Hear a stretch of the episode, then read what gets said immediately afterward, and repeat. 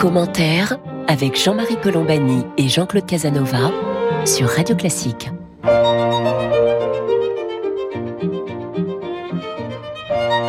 Bonjour et bienvenue dans Commentaire. Jean-Claude Casanova et moi-même, nous sommes heureux de vous retrouver pour cette euh, édition hebdomadaire, cette conversation hebdomadaire qui va évidemment évoquer la mort de la reine et puis la naissance du roi, euh, l'apparition de Charles comme roi d'Angleterre, mais nous allons aussi euh, évoquer notre propre, nos propres difficultés, notre propre, nos propres règles politiques, parce que ce qui frappe évidemment à, à travers les hommages légitimes qui sont rendus à Elisabeth II, c'est aussi l'idée que, au fond, les Britanniques qui n'ont pas de constitution écrite, se conforment absolument à leur rite, à leur euh, hiérarchie, à une monarchie qui perdure et qui, au fond, euh, garantit peut-être la stabilité de, de l'ensemble.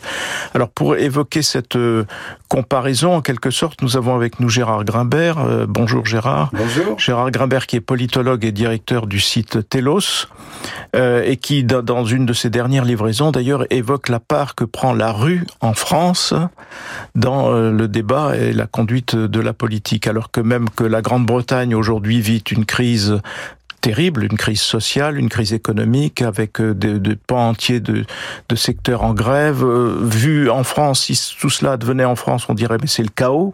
En Grande-Bretagne, les choses se déroulent presque normalement avec euh, cette passation de pouvoir entre Elisabeth et son fils Charles, avec euh, des institutions qui fonctionnent, un parti, le parti conservateur qui est au pouvoir, qui change de chef de file et qui décide de, d'écarter Boris Johnson, Premier ministre, et de nommer Liz Truss.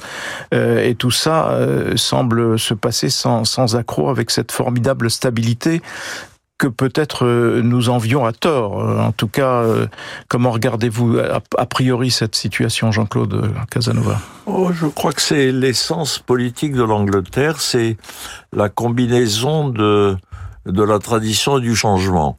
C'est-à-dire que ils ont conservé tout l'appareil de la monarchie, et c'est une monarchie sans aucune substance politique. C'est-à-dire que le, ce qui est décisif en Angleterre, c'est l'élection, c'est le Parlement, c'est l'élection, c'est le choix du Premier ministre, et la reine lit un discours le discours de la reine qui est rédigé par le Premier ministre, qui serait insupportable aux Français, si vous voulez.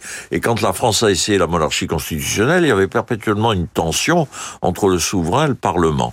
Or, l'Angleterre réussit à la fois à donner le sentiment que rien ne change, qu'il y a la permanence de la monarchie. J'écoutais la radio hier, on disait depuis mille ans. Alors qu'elle a eu des guerres civiles épouvantables, si vous voulez. Le, nom de Charles renvoie d'ailleurs à Charles Ier et Charles II, qui l'un et l'autre le premier a été décapité, le second, en se convertissant au catholicisme, a indirectement provoqué la seconde révolution anglaise. Mais l'Angleterre donne un sentiment de permanence par l'intermédiaire de la monarchie, du rite, etc. Donc toute la partie traditionnelle de la population est satisfaite, et en même temps elle change. Le gouvernement, euh, on a fait remarquer que dans le gouvernement conservateur aujourd'hui, jamais les minorités ethniques n'avaient été aussi aussi puissantes à des postes aussi Autrement dit, euh, les gens, ceux qui souhaitent le changement, l'adaptation à la société, sont également satisfaits. Et tandis qu'en France, hélas, ou bien nous mécontentons les traditionalistes, ou bien nous mécontentons les partisans du changement, et nous n'arrivons pas à combiner à la fois la permanence et le changement. J'ajoute aussi que la Grande-Bretagne, euh, Gérard Grimbert a réussi à préserver le, le, système bipartisan ou le système des partis, les partis politiques en Grande-Bretagne, malgré euh, le, le hiatus qu'il y a, comme ailleurs d'ailleurs, entre les opinions et les, leurs représentants. Malgré ce hiatus, euh, les partis continuent d'animer la vie publique, d'alterner au pouvoir, alors même qu'en France, on a l'impression que les partis, les grands, les ex-grands partis de gouvernement ont disparu. Gérard Grimbert. Oui, il y a deux, il y a deux éléments. Il y a d'abord euh, les partis eux-mêmes et ensuite euh, le mode de scrutin. Les partis eux-mêmes, il est vrai que euh, depuis 1962, au moment de la grande réforme institutionnelle française, le système français, d'abord, n'a jamais été totalement accepté par tout le monde. Il n'y avait pas comme en Angleterre l'idée qu'il y a un système politique, le système libéral parlementaire, qui est accepté et qui fonctionne. Donc il y a toujours eu, à tout moment, un, une partie de la population qui n'était pas d'accord, une partie des partis qui n'étaient pas d'accord. Ensuite, on sait qu'il n'y a jamais eu en France, et tous les leaders politiques de gauche et de droite, depuis la Troisième République, ont toujours regardé l'Angleterre en se disant c'est magnifique, ils ont deux partis, nous on n'y arrivera jamais, c'est ce que voulaient la plupart des, leaders politiques. Ils, regardaient l'Angleterre, ils disaient on peut pas. il faut, alors il faut quand même reconnaître que en Angleterre, vous avez un mode de scrutin majoritaire un tour. Et ça, ça change absolument tout. On aurait un, mode de scrutin comme ça en France, peut-être qu'on pourrait avoir euh, une, une, une, situation qui serait pas fondamentalement différente. Ce mode de scrutin est terrifiant. Et, du coup, il, il interdit quasiment l'arrivée de nouveaux partis sur le, sur, sur le terrain politique. Dernière chose euh, qui me paraît vraie, c'est que le problème général des partis se pose aujourd'hui en France, contrairement à, la, une grande partie des autres pays occidentaux, parce que le général de Gaulle voulait tuer les partis politiques, il voulait affaiblir au maximum le parlementarisme, et au bout du compte, malgré le fait qu'on a eu ce, renouveau partisan avec le bipartisme français quand même pendant une assez longue période, on peut dire, puis la fin des années 70 jusqu'à il n'y a pas très longtemps, eh bien aujourd'hui on voit bien qu'au bout du compte, la manière dont ce système de la Ve République fonctionne, fonctionne en tuant les partis politiques. Et aujourd'hui, on n'a pas seulement un problème de un, deux partis politiques, mais de simplement d'avoir des partis politiques. Alors, ce qu'on entend souvent dire aussi, c'est que en Grande-Bretagne, qui est une monarchie, euh, c'est une euh, bah, dans son fonctionnement, c'est plus républicain que monarchiste, alors que la France serait dotée d'une monarchie dite euh, républicaine. Comment regardez-vous ce, cette catégorisation, Jean-Claude oh, Incontestablement, en 62, la France s'est donné un système de monarchie présidentielle. Il y a, y a aucun doute là-dessus, avec les seules interruptions euh, des, des, périodes dites de cohabitation, c'est-à-dire un, monarque qui cohabite d'une certaine façon avec le Parlement. On est dans une forme qui s'en rapproche aujourd'hui. Il y a une négociation nécessaire entre le président de la République et le Parlement. Mais la, la tentation du, du, système bipartisan, pour qu'un système bipartisan fonctionne, il faut que les deux partis et suffisamment de modération, chacun des deux, pour être interchangeable. Ce qu'ont longtemps eu les États-Unis à cause de l'hétérogénéité interne des partis américains, parce que le Parti démocrate de Roosevelt est une gigantesque coalition qu'en France on considérait à la fois de droite et de gauche, si vous voulez, et le Parti républicain également. Et d'ailleurs, plus les partis s'homogénéisent aux États-Unis, plus la difficulté apparaît, c'est-à-dire le poids des extrêmes. Et la France cherche désespérément un système bipartisan et du coup se console en pensant que droite et gauche c'est un système bipartisan. Simplement, si le degré d'hétérogénéité à l'intérieur de la gauche et à l'intérieur de la droite est très fort, euh, ce n'est pas le, donc la formule française, c'est de rêver aux bipartisans droite-gauche et de chercher perpétuellement ce que la Troisième République appelait la concentration, c'est-à-dire au fond le, le, gouvernement par euh, la gauche de la droite et la droite de la gauche euh, unis, si vous voulez, qu'incarne d'une certaine façon la vision centriste de d'Emmanuel de, Macron, si vous voulez. Mais avec les difficultés propres à la France, je crois, qui tiennent au poids des extrêmes, au poids d'une extrême gauche, euh, Mélenchon reconstituant d'une certaine façon le Parti communiste, et au poids d'une extrême droite euh, liée au problème de l'immigration. Alors, euh, comme on est dans les, célébrations et les hommages à, la monarchie britannique, euh, quand on la regarde, et on la regarde souvent avec admiration, vue de France, en effet, euh, on pense qu'elle est à l'abri des extrêmes. Or non, dans la réalité euh, de la vie publique euh, britannique, malgré la reine, malgré le fait qu'elle soit garante euh, de l'unité, qu'elle soit un symbole fort, ça n'a pas préservé les Britanniques des extrêmes, puisque ce sont les extrêmes qui ont entraîné le, Brexit, Gérard Grimbert. Oui, absolument. Je, je pense que ça ne ça ne protège pas, ça c'est vrai, mais euh, ce qui me, ce que je trouve très intéressant, c'est que à gauche, vous avez effectivement les trotskistes qui, à plusieurs périodes, ont pris le contrôle, il faut bien le dire, pris le contrôle. Le, seul qui a réussi à se débarrasser des trotskistes, et c'est le seul moment d'ailleurs où les, où les, où les socialistes, ou les travaillistes, disons, ont gagné trois ou quatre élections de suite, euh, c'est avec Tony Blair, qui avait complètement euh, recentré le parti avec son social-libéralisme. Bon, et à droite, on a un phénomène populiste, il faut bien le reconnaître, qui fait que le, soit le parti conservateur se, va vers la droite, et un peu c'est ce qui s'est passé, c'est ce qui s'est passé, beaucoup plus à droite, moins libéral d'une certaine façon, plus à droite, ou bien il peut, se créer, il peut se créer quelque chose. Et encore une fois, je reviens au mode de scrutin, il n'y aurait pas ce mode de scrutin, vous pouvez être sûr que le Parti conservateur aurait éclaté ça c'est certain. Mais le phénomène populiste, moi je m'y arrête encore un instant parce que on parlait de Jean-Claude Casanova parlait du bipartisme. Si on prend les États-Unis, qui sont l'un des grands grands systèmes bipartistes, ce qui me frappe, c'est quand même on n'a pas encore vu la fin de l'histoire. Mais le populisme s'est emparé de ce parti. On ne sait pas comment le parti va s'en débarrasser.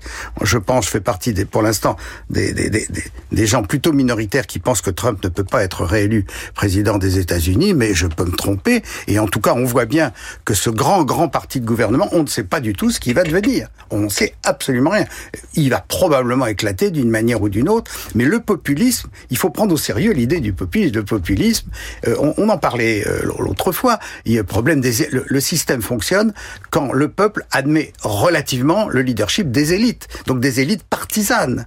Bon, si les élites partisanes ne sont plus respectées comme élites partisanes, et donc sont obligées elles-mêmes de se mettre dans la roue du peuple, on vous parliez de la rue tout à l'heure, euh, dans, la roue du peuple, parce que c'est d'abord la rue qui, décide. Hein. On l'a vu aussi aux États-Unis quand même avec cet assaut euh, contre contre, le Capitole. Donc là, on a on a un problème pour les partis politiques qui est extrêmement important. On va voir les élections italiennes euh, avec ce néofascisme euh, euh, remontant. Donc, on a un vrai problème, effectivement, de la l'autonomie des élites dans le fonctionnement de nos systèmes, de nos systèmes démocratiques. Ça, je pense que c'est quelque chose qu'on va qu'on va avoir à régler pendant très longtemps. Parce que si on revient à l'Angleterre, au point de départ, il y a ce parti dit indépendant de l'indépendance, qui est en fait un parti populiste et qui est qui quand même est très très proche de l'extrême droite, dont les thème s'impose aux conservateurs eux-mêmes et qui finalement finit par donner le Brexit et mettre en péril d'ailleurs, ce sera le grand défi du nouveau roi, l'unité du royaume, puisque les Écossais veulent s'en détacher parce qu'il y a eu le Brexit, parce que les Irlandais ont voté majoritairement, les Irlandais du Nord, pour la première fois, ont voté majoritairement pour un parti qui prône le, la réunification de, de l'Irlande, et ainsi de suite. Donc on a, on a ce spectacle assez étonnant d'une vie politique qui peut conduire à l'éclatement d'un royaume et, ramener le, le, roi, le nouveau roi, à, la sphère anglaise, purement et simplement. Alors ça, c'est la vision, évidemment, la plus pessimiste, mais Jean-Claude. Le Parti conservateur en Angleterre ne peut pas être seulement un parti conservateur. Ça, ça a commencé déjà avec Disraeli contre Gladstone parce que, au fond, Disraeli a besoin de la passion nationaliste et il invente, c'est une invention de Disraeli, la reine d'Angleterre impératrice des Indes, c'est très comique quand on y pense. Il a brusquement glorifié la monarchie anglaise, transformé la reine en impératrice et créé la passion impérialiste, si vous voulez, parce que la combinaison des intérêts de la droite et de la passion nationaliste permet de gagner des élections. Et si le Parti conservateur actuel n'avait pas suivi l'impulsion nationaliste que créent les problèmes actuels de l'Angleterre, il aurait perdu les élections. Et donc, euh, ils, ont suivi leurs électeurs d'une certaine façon. Et c'est ça le danger d'ailleurs de la démocratie actuelle, c'est la prédominance des passions. Euh, l'expression populiste couvre deux réalités, c'est-à-dire qu'il y a une passion, disons pour simplifier, de droite, qui est une passion, au fond, de conserver l'identité française qui est menacée, qui conserver l'identité anglaise qui était menacée, et une passion de gauche qui est faire prédominer l'égalité absolue, c'est-à-dire renverser toute forme de hiérarchie. Et si l'une ou l'autre passion l'emporte, c'est très difficile d'avoir des gouvernements qui bénéficient d'un large, d'un large appui dans le pays.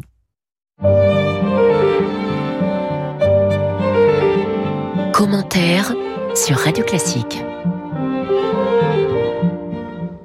Nous sommes avec Gérard Grimbert, politologue, directeur du site Telos, et nous tentons une comparaison rapide et très cursive de, des deux systèmes français et britanniques dans évidemment dans l'émotion qui suit euh, la mort de la reine Elisabeth et, et l'installation du nouveau roi Charles III au pouvoir.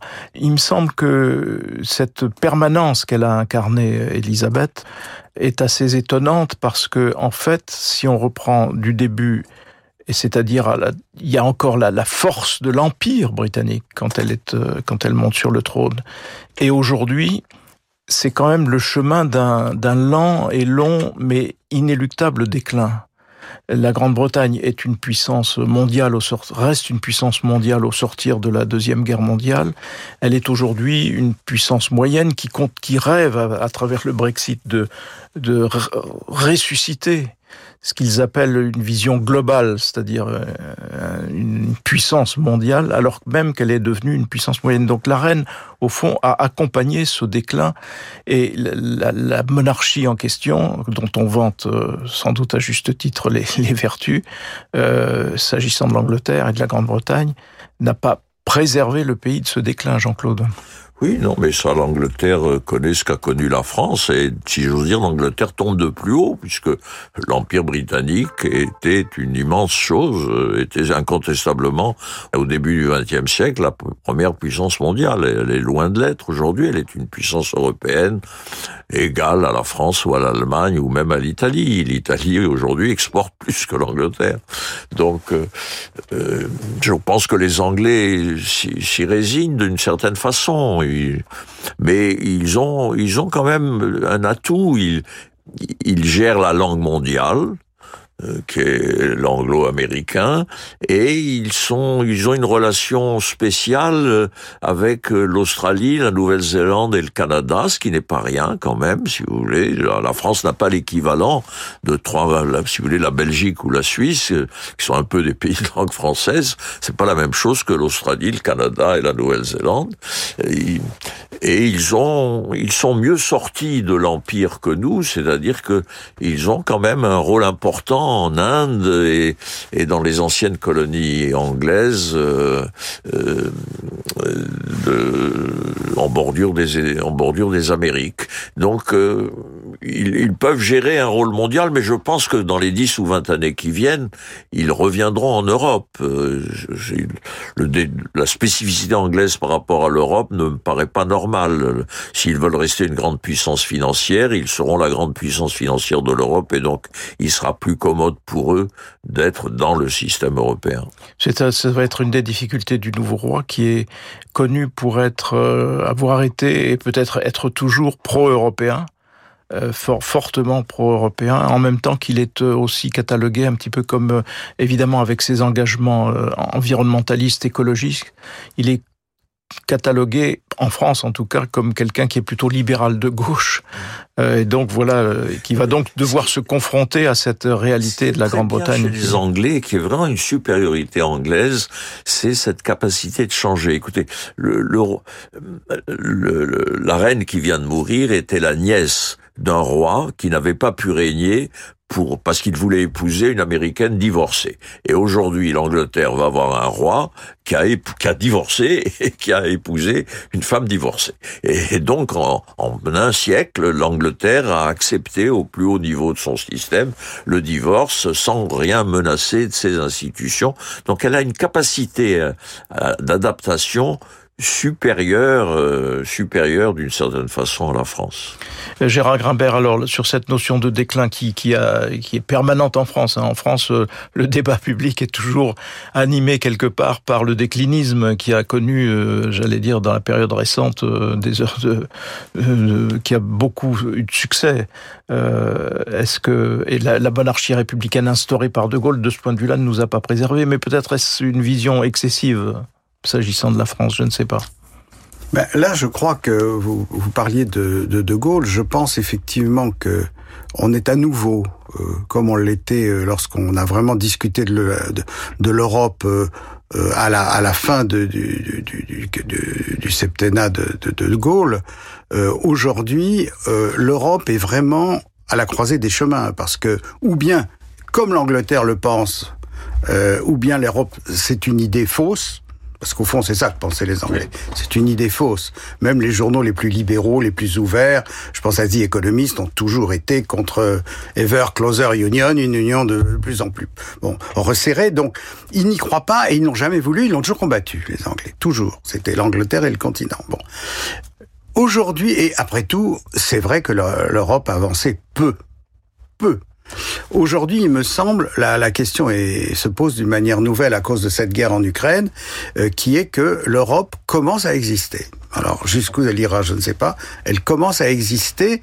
Et si à ce moment-là, on crée vraiment quelque chose de nouveau, parce que c'est toujours on, avance, on ne sait pas exactement ce qu'on va faire en Europe, mais on avance. Si on avance et si on arrive à de plus en plus à, régler des problèmes au niveau européen qu'on n'arrive pas à régler au niveau français, à ce moment-là, je pense que les Anglais se rendront compte qu'ils ont fait une erreur absolument capitale, avec ce que j'ai toujours pensé moi-même d'ailleurs, avec le Brexit, une erreur mais magistrale, À ce moment-là, on ne peut pas exclure d'ailleurs, euh, comme Jean-Claude euh, le disait à l'instant, on ne peut pas exclure une nouvelle forme de, de, de réintégrer d'une manière ou d'une autre. Après tout, on va changer les traités, on ne sait pas exactement ce qui va se passer. Bon, là, c'est l'hypothèse optimiste que je fais, mais qui me paraît assez, assez crédible, qui est que une nouvelle page de l'Europe pourrait s'ouvrir et qu'à ce moment-là, les Anglais seront obligés peut-être de, de renoncer petit à petit à cette vision que l'Angleterre est toujours la grande Angleterre, qu'elle aura sa propre politique, ses propres alliés, ses propres réseaux, etc. Et c'est vrai que l'Angleterre a d'énormes qualités, mais n'empêche que là, je pense qu'ils s'apercevront qu'il y a eu une, une erreur historique, si, si, comme je l'espère, l'Europe effectivement se euh, accélère dans les mois qui viennent et les années qui viennent.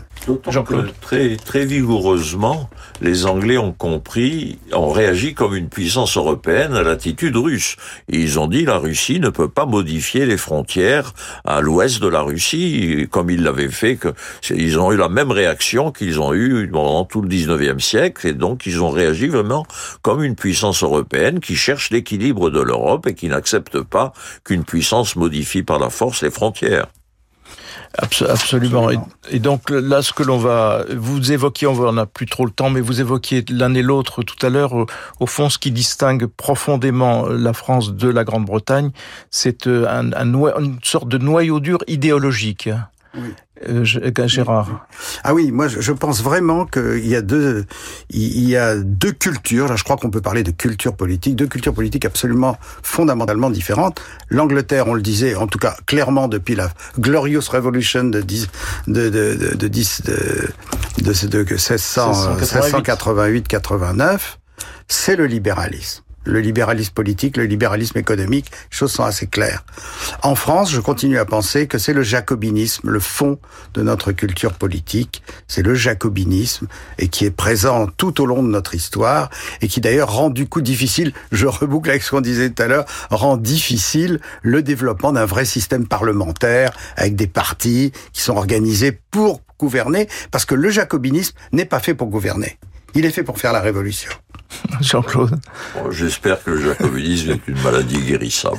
En tout cas, Jean-Claude, vous rappeliez que euh, l'Angleterre dont on vante le système et dont on regarde la monarchie avec euh, souvent avec admiration, cette monarchie a été privée de tout pouvoir par une révolution qui avait un siècle d'avance sur la révolution française. Et c'est cette révolution qui a privé la monarchie de pouvoir et qui a donné au fond tout le pouvoir au Parlement.